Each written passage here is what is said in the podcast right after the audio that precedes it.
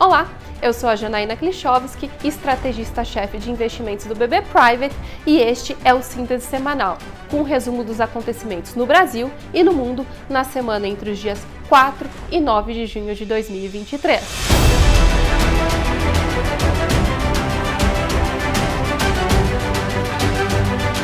Começando pelo exterior, a semana que passou foi de divulgação dos índices gerentes de compras para o setor de serviço ao redor do mundo. No Japão, o índice atingiu 55,9 pontos e ajudou o índice Nikkei da Bolsa de Tóquio a ultrapassar a marca de 32 mil pontos pela primeira vez desde julho de 1990. Na China, apesar da decepção com os dados da indústria na semana passada, essa semana o PMI do setor de serviços seguiu forte, com o índice subindo para 57,1 pontos em maio, acima do consenso. Ainda sobre a China, a inflação do país em maio também foi divulgada essa semana. Veio mais fraca que o esperado e reforçou as expectativas do mercado de novos estímulos pelo governo e bancos estatais à economia do país. O PMI de serviços na zona do euro, por sua vez, recuou de 56,2 para 55,1 pontos no mês de maio, abaixo do esperado. E também abaixo do esperado,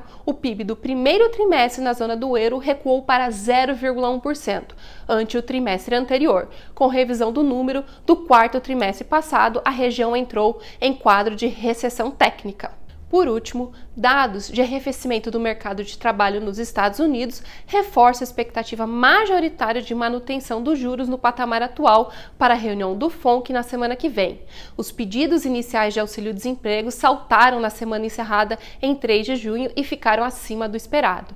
O PMI de serviços e outros dados ao longo da semana indicaram alguma desaceleração na potência norte-americana. Passando para o Brasil, o IGPDI Índice Geral de Preços de Disponibilidade Interna acelerou o processo de deflação em maio e mostrou queda de 2,33% no mês, ante menos 1,01% em abril, segundo dados divulgados nesta terça-feira pela Fundação Getúlio Vargas. Com este resultado, o índice acumula variação de menos 3,56% no ano e de menos 5,49% em 12 meses. O Índice Nacional de Preços ao Consumidor Amplo, o IPCA, IPCA manteve em maio a tendência de desaceleração com a variação positiva de 0,23% ante abril, abaixo da expectativa do mercado, que era de 0,33%. Em 2023, a alta acumulada do índice já é de 2,95%. Já nos últimos 12 meses, o índice é de 3,94%.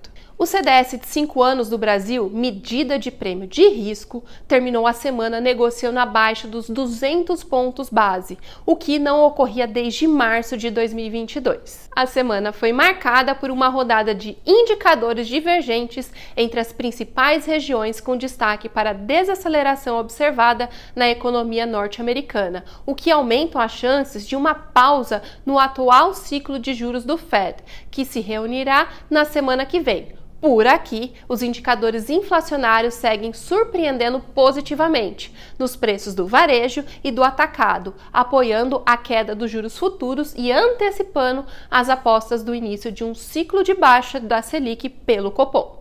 Por hoje era isso, voltaremos na semana que vem com as principais notícias do Brasil e do mundo. Um abraço e até a próxima!